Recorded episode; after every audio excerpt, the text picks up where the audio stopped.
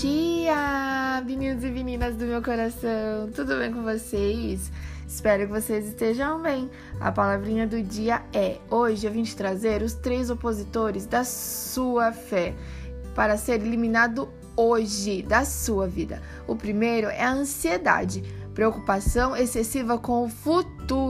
O segundo é o medo. O problema não é você ter medo, mas sim o medo ter você. Todo excesso te levará para algum tipo de problema. E o terceiro é a dúvida. Não dificulte o trabalho de Deus em sua vida, duvidando dele. Confie, acredite, tenha fé em Deus.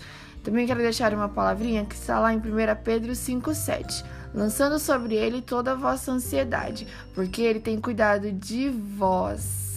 Acredite, confie, Deus tem cuidado de você, Ele está vendo tudo e jamais fique refém de sentimentos negativos. O seu futuro será resultado das suas escolhas de hoje. Que Deus venha abençoar o seu dia e que seja um dia maravilhoso. Um abração enorme. Tchau, tchau.